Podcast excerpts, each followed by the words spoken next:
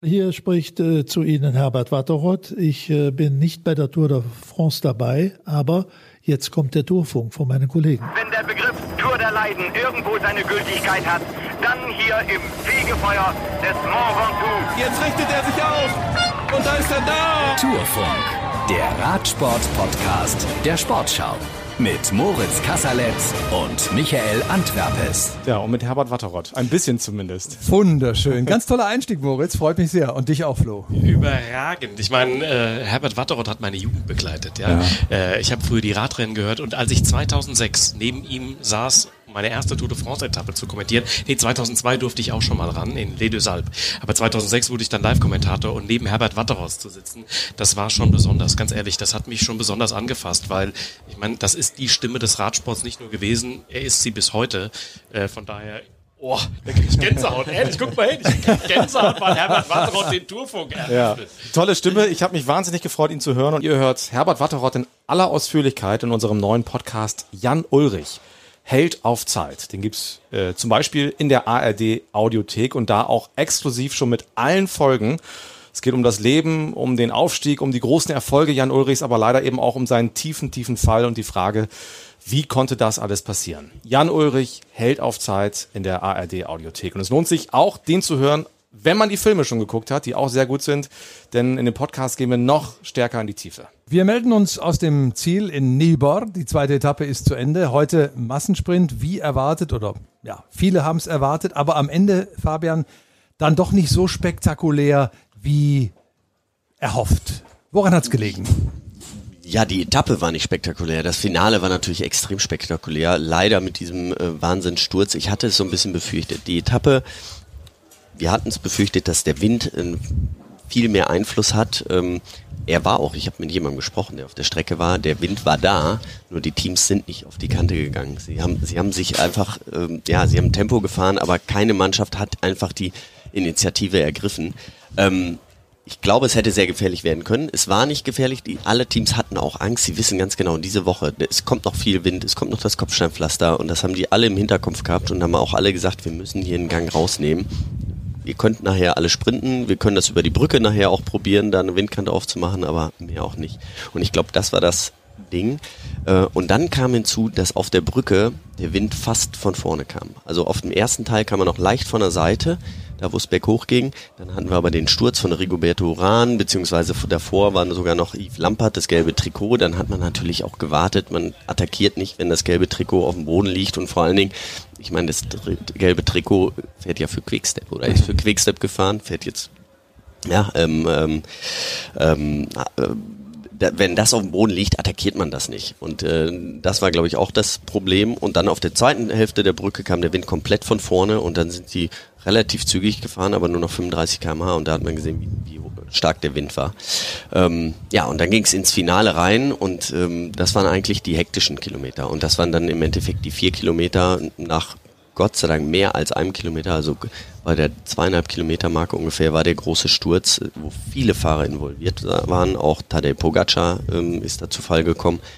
Der hat über drei Minuten hinterher verloren, macht aber nichts, weil der in dieser drei mhm. Kilometer, äh, gibt diese drei Kilometer Regelung.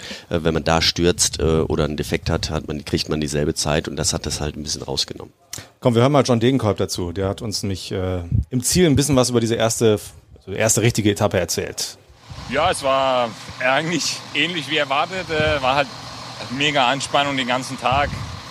Passiert ist nicht richtig viel. Ähm, äh, zum Zuschauen war es, glaube ich, jetzt auch nicht so spektakulär. Ich weiß nicht. Äh, aber das hat halt mit der Windrichtung zu tun gehabt. Der Wind kam halt wirklich größtenteils äh, relativ stark von vorne. Und am Ende bin ich froh, dass ich äh, gut durchgekommen bin erstmal für den heutigen Tag. Und mal schauen, was, was morgen noch hier geht. Wobei ich jetzt gar nicht sagen würde, dass es unspektakulär war. Also es, es, lebte vielleicht ein bisschen mehr von der Spannung, als es dann wirklich spannend war. Aber ey, wenn wir die Bilder gesehen haben heute, die Zuschauermassen, das wäre unfassbar, Flo. Also Hat mich erinnert an den Tour de France-Start damals in Großbritannien. Ähm, Yorkshire, das war ähnlich ergreifend. Also wenn ich mich erinnere an die ersten beiden Bergwertungen, das waren wirklich Wände, ja. aber Wände vor Menschen, mhm. ja, nicht Bergwände. Das war eine Stimmung, eine Atmosphäre, wie wir es aus den großen Pässen oder von den großen Pässen der Pyrenäen und der Alpen kennen. Das war ergreifend. Und da muss man sagen, die Wahl, die auf Dänemark gefallen ist, war mal komplett richtig. Man kann alles dann hinterfragen, sagen, ja, und dieser Transferwahnsinn, 1000 Kilometer durch, durch Deutschland dann fahren und durch die Niederlande, um nach Calais zu kommen, muss das alles sein? Diese Frage ist mhm. berechtigt und die kann man stellen. Aber wenn man diese, diese wirklich diese Begeisterung sieht, wie ein Land, wie die Menschen hinter diesem Event Tour de France stehen, was die heute äh, äh, den Fahrern geboten haben. Fabian, du kannst es am besten einschätzen, was das bedeutet, durch so eine Wand, ein Spalier von friedlichen Menschen zu fahren. Ja, da war ja auch keiner dabei, der irgendwie das Rennen beeinflusst hat, weil er sich blöd auf die Straße gestellt hat. Die Leute waren total zurückhaltend und trotzdem mega begeistert. Also das wird mir ewig haften bleiben. Das fand ich sensationell und die ersten fünf Kilometer neutralisiert, da standen die Leute in 30er ja. rein und da passiert ja nun wirklich überhaupt nichts. Ja, also das war schon grandios, wirklich super. Und bei den Bergwertungen, also es kam ja noch dazu, dass, dann, dass, die, dass die Dänen dann auch noch jetzt das gepunktete Trikot haben, aber bei den Bergwertungen, wo ja ähm, auch, auch die Straße abgesperrt ist, standen die Leute, weil da kein Platz mehr war, trotzdem auf der Straße. Mhm. Aber es ist halt nichts passiert. Ne? Sie standen da halt, weil sie sonst keinen Platz gehabt hätten, aber sie wollten einfach nah dran sein und dabei sein. Klar, irgendwie. sie haben Magnus Nielsen natürlich angefeuert. Hochgetragen. Haben fast, oh, die haben hochgetragen. Und danach kam das Fahrerfeld. Ich habe das dann noch, das war noch bevor wir live in der ARD drauf waren. Und dann kam das große Feld mit Jonas Wingegaard hoch. Und die feuerten die an wie ein Fußballstar. Wingegaard, Wingegaard. Ey, Wahnsinn, sowas habe ich überhaupt noch nicht erlebt, ja. Also stehende Ovation, grandios und das hätte eigentlich, die hätten noch zwei Tage so fahren können, das wäre ja alles, wäre genauso geblieben und deswegen bin ich voll bei dir. Ja, das war vielleicht nicht das Sprintspektakel, ähm, Windkante oder so, äh, was man vielleicht hätte erwarten können, das ist ja, ja. Äh, bei, bei, der Begeisterung der Menschen. Aber erzähl es nochmal, Fabian, wenn man dann durchfährt und äh, es steht jetzt keiner direkt vor einem, aber es ist wirklich diese, diese Crowd, die, die trägt einen doch richtig hoch, oder? Ja, auf jeden Fall. Also bei Magnus Kort haben wir das ja gesehen. Der hat, ähm, er war der Beste, es waren viermann Spitzengruppe vorne raus und er hat die erste Bergwertung ähm, überragend gewonnen und ähm, die zweite, das war ein bisschen knapper, da muss er ja schon ein bisschen tiefer gehen, aber ähm, bei der dritten ist er Hände hoch, als wenn er äh, im Ziel, wenn er übers Ziel gefahren wäre, hat sich feiern lassen und hat sich gefreut, weil er ganz genau weiß, im Ziel, ich war noch drin, ich bin rausgegangen, als gerade die dritte Bergwertung war. Wo drin? Im, im, im Ü-Wagen ja, hier, komm raus und auf einmal höre ich, oh, hat denn Dänemark jetzt heute im, ja. äh, der Fußball-Weltmeisterschaft gewonnen oder was ist hier gerade los? Es war ein Raun, die Leute standen hier im Zielbereich, haben ihr, ihren Fahrer, haben Magnus Kort ähm, auf den großen Leinwänden, die hier aufgebaut sind, gesehen und ähm, ja, haben ihn so abgefeiert. Und er auch, als er dann ins Ziel kam, er hatte ja einen kleinen Rückstand hinterher, ist leider nochmal gestürzt, hat sich Gott sei Dank nicht wehgetan.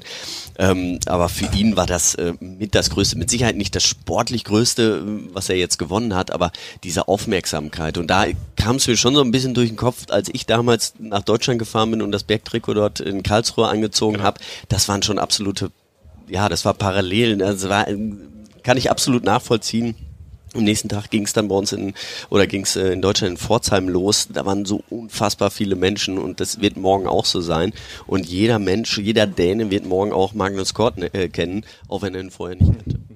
Ja, also die Busse, die Teambusse, zu denen wir ja wieder dürfen, haben wir ja schon äh, erklärt hier in diesem Podcast, die stehen ein Stückchen weiter. Also wir sind hier, das Ziel ist so ein bisschen, ich will nicht sagen außerhalb, aber am Stadtrand oder am Rand dieses kleinen Örtchens und die Busse sind im Ort und da ist, das ist ein Volksfest. Also wir haben das Wikingerdorf schon gesehen, Michael, dank dir und Rick Zabel. Das sah übrigens sehr gut aus, wenn ich das sagen darf.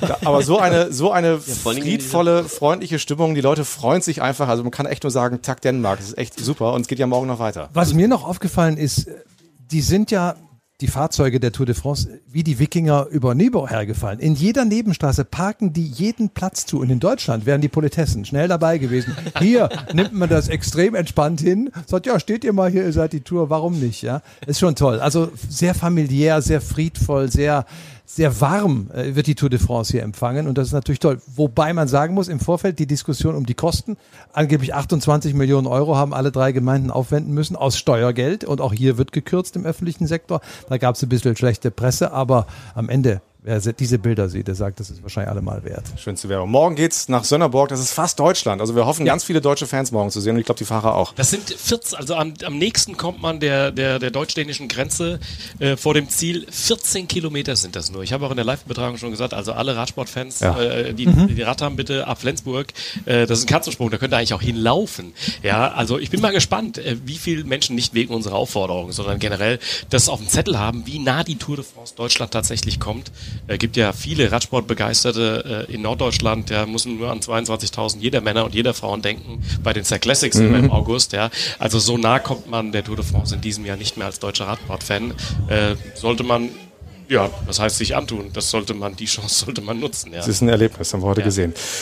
Lass uns noch mal über heute sprechen. Wir sind ja der Neutralität verpflichtet, aber ich glaube, wir dürfen innerlich applaudieren und sagen, da hat heute der Richtige gewonnen. Oder? Mit der Vorgeschichte, dass der hier heute Jakobsen die Etappe gewinnt. Auf, auf jeden Fall. Also es war, ähm, ja, kurze Erklärung, wer ihn nicht kennt, er hatte einen sehr, sehr schweren Sturz. Ähm, ähm, ja, äh, ist dem Tod wirklich von der Str Schippe gesprungen. Ähm, ähm, ist bei der Polenrundfahrt damals ganz schwer Ja, gestürzt. zwei Jahre jetzt Zwei her. Jahren mittlerweile.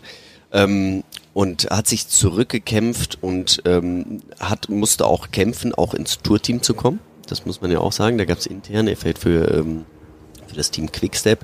Und ähm, das war nicht einfach für ihn, auch in das Team zu kommen. Das war bis zum Schluss spannend, obwohl er dieses Jahr äh, viele Rennen schon gewonnen hat.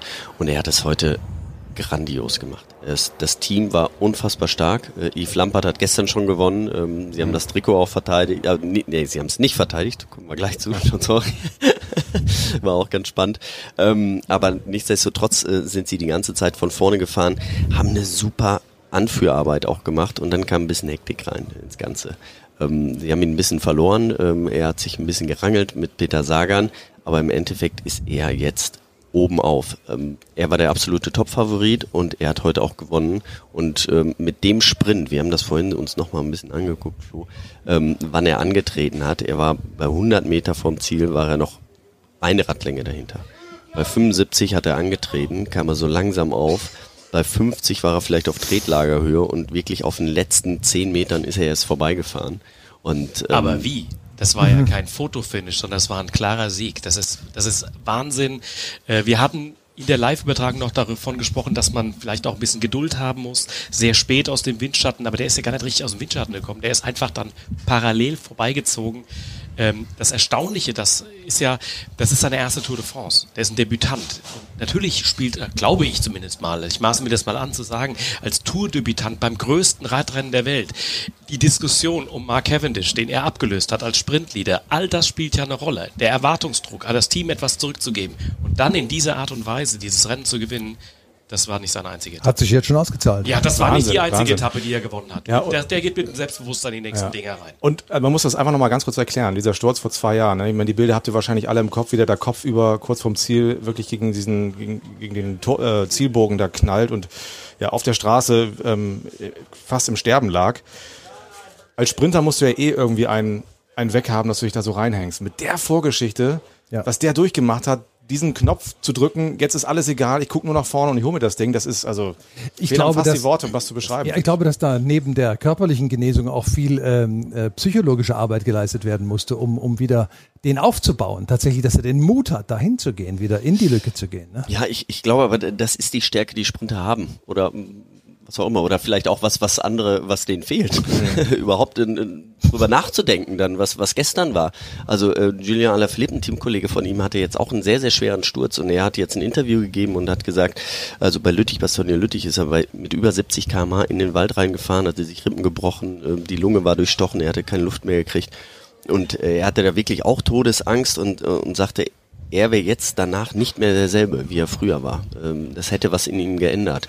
Und bei Jakobsen hat man nicht das Gefühl. Ähm, also der ähm, war ja wirklich, äh, er hatte nur noch einen Zahn, das muss man sich mal vorstellen. Also den haben, ähm, der ist, der ist wirklich nicht mehr derselbe, wie er auch mal aussah, aber vom vom Sprintertyp, vom, vom, von seinem, seiner, äh, ja, seiner Art Rennen zu fahren, ist er genauso wie vorher. Unglaublich. Ja. Er, er hat gesagt, das kann ich jetzt auch mit einem Lächeln sagen, weil er da, glaube ich, selber bei gelacht hat. Er hat, als er aus Polen zurückkam, nach Hause, hat er gesagt, hat er ungefähr sechs Kilo verloren. Und die musst du erstmal wieder raufkriegen ohne Zähne. Also, Das Leben die Astronautenkosten. ja. Schön die, Oh Mann. ja. ja, komm, wir hören ihn einmal. Der erste Sprint-Etappensieger bei dieser Tour. It was uh, today is uh, incroyable, as we would say in French. Um, for me, it was a long process, step by step. Um, a lot of people helped me along the way. This is to pay them back, so they can see that it was not for nothing. Uh, I'm happy. I still enjoy riding the bike, racing, and luckily I can still win. Um, yeah, it's an amazing day, and uh, I'd like to thank all the people that helped me to get to here. Großes Vorbild auch, ne? Für andere. So eine Geschichte, da wieder zurückzukommen. Ja, das war übrigens ein Sieg, den Marcel Kittel, der heute hier auch zu Gast war bei der Tour de France, weil er für die Kollegen des niederländischen Fernsehens auch arbeitet, hat er gesagt, der gewinnt. Ja, der ist der beste Sprinter. Er hat dazu natürlich noch den äh, besten Anfahrer mit Markov. Ähm, und er kann das natürlich auch deshalb so gut einschätzen, nicht nur weil Marcel selbst so ein Weltklasse-Sprinter war, äh, bester deutsche Sprinter in der Tour de France-Geschichte, er ist ja auch fürs gleiche Team gefahren, für den Mhm. Quickstep. Der kennt den ganzen Laden, der ja auch eine Rolle spielt, denn er hat sich ja gerade bedankt bei allen, die wieder aufgearbeitet, aufge, äh, aufgerichtet haben. Und dazu zählt natürlich die Familie, die persönlichen Freunde, aber dazu zählt natürlich auch die Mannschaft, ja, äh, Physiotherapeuten, Ärzte und so weiter, äh, die sportlichen Leiter, die einem auch gut zureden müssen, ihn zurückbringen. Und das kann natürlich dann Marcel doppelt gut einschätzen aus der Sicht eines Weltklasse-Sprinters und natürlich auch eines ehemaligen Mitglieds dieser Mannschaft Quickstep. Und das gelbe Trikot jetzt bei Wout van Aert, er hat es endlich. Ist es eigentlich gut, dass Jumbo jetzt das gelbe Trikot verteidigen muss? Nee, gut ist es nicht. Ich weiß auch nicht, ob es, äh, wie sie es machen, wie sie es müssen, weil sie wollen natürlich ähm, die Tour de France gewinnen, entweder mit Primus Roglic oder mit, Jonas Wingegar. Und ähm, jetzt 19 Etappen von vorne zu fahren, ist ein bisschen schwierig. Ähm, das sollte man nicht machen. Und deswegen werden sie es auch irgendwann wieder abgeben, denke ich. Also morgen ähm, ist auf jeden Fall nochmal ein Sprintertag. Da werden alle Sprinterteams mitfahren. Da werden sie nicht so viel Mühe haben. Das wird erstmal nicht das Problem sein. Und dann werden wir mal schauen, wie es, ja, wie es weitergeht. Ähm, er er hatte ja mal scherzhaft gesagt, ihr könnt auch drei Etappen, es gibt ja nur drei Etappen in Dänemark, ich könnte auch drei gewinnen. Gestern war er Zweiter, ja, jetzt, äh, jetzt heute hat er gewonnen. Mal gucken, ob er morgen nochmal gewinnt, dann hätte er natürlich nochmal einen Vorsprung. Aber irgendwann werden sie es abgeben. Sie werden es nicht, nicht ganz kampflos abgeben, aber schon, ähm, wenn es zu sehr, zu weh tut, ähm, dann müssen sie jemand anders fahren lassen. Aber ähm, solange wir jetzt noch Sprintetappen haben und die Chance dafür da sind, dass es äh, zu einem Sprint kommt, werden die anderen Sprinterteams äh, sie auch unterstützen und in dem Fall ist es dann auch nicht so schlimm für sie. Ja, morgen zum Beispiel. Morgen So nach Ja, und, und äh, natürlich dann auch die erste Etappe in Frankreich, ne? durchaus vergleichbar mit der heutigen, auch sehr windanfällig, wenn es denn dann dazu kommen sollte. Äh, Ahrenberg, Pflaster, ich würde mal sagen, das ist auch ein Terrain, auf dem Wout van Aert richtig Ja. gut klarkommt. Also natürlich kann der das, wenn die Mannschaft es will. Und letztendlich reden wir ja auch über das grüne Trikot. Ja, also vorne sich zu behaupten, heißt ja auch Tri Punkte fürs grüne Trikot zu sammeln. Man kann eigentlich beides dann äh, holen und verteidigen. Äh, klar kann der das theoretisch bis äh, Planche de Belfi behalten. Aber der hätte sich heute ja. Möglich ist das. Der war ja heute auch fast vorne gewesen und hat sich dann gewundert. Du hast es erzählt, ne? In Dieser Blick, ne? dieser Zeitlupe, der Blick, wo ist dieser Jakobsen jetzt hergekommen, ne? Ja, weil es, es, es war ja auch so. Also Jakobsen, äh, er galt nicht umsonst als Favorit, denn äh, also natürlich hat er einmal das stärkste Team äh, und auch ähm, mit den stärksten Anfahrer. Nur da war hinterher gar keiner von denen. Also im Finale, es war sehr hektisch. Ähm, jeder, der sich das nochmal angucken will, auf sportschau.de kann man sich das auch nochmal Ja. äh, noch mal im Revue passieren lassen und sich das genau anschauen. Da war ganz schön viel Action drin in diesem Finale. Und er hat das einfach, ähm, er hat das aus eigener Kraft dann auf den letzten 100 Metern geschafft, diesen Sieg. Und ähm, jetzt weiß man, wenn das Team, wenn alles perfekt für ihn läuft und er, äh, ja, der ganze Zug vor ihm herrollt, wer soll ihn dann einholen? Also deswegen wird er auch noch ein paar Etappen gewinnen, da bin ich mir ganz sicher. Auf sportschau.de gibt es Videos, ganz viele Texte, Audios, Interviews. Lohnt sich immer reinzuklicken. Morgen geht's weiter. Wann geht's los? Im ersten 16.15 Uhr, wir haben äh, eine Verbundsendung, so nennen wir das, äh, mit dem CHIO in Aachen und dem Triathlon in Rot, also großer Sport morgen im ersten und circa 16.15 Uhr ist die Tour de France dran. Freuen uns drauf. Es geht fast nach Deutschland. Liebe Leute, kommt entweder an die Strecke oder schaltet das erste ein und äh, dann hören wir uns morgen wieder. Ich danke euch. Dankeschön. gern. Jo. Danke auch. Tschüss. Ciao. Wenn der Begriff Tour der Leiden irgendwo seine Gültigkeit hat, dann hier im Fegefeuer des Mont Ventoux. Jetzt richtet er sich auf. Und da ist er da. Tourfunk, der Radsport-Podcast der Sportschau. Mit Moritz Kasserletz und Michael Antwerpes.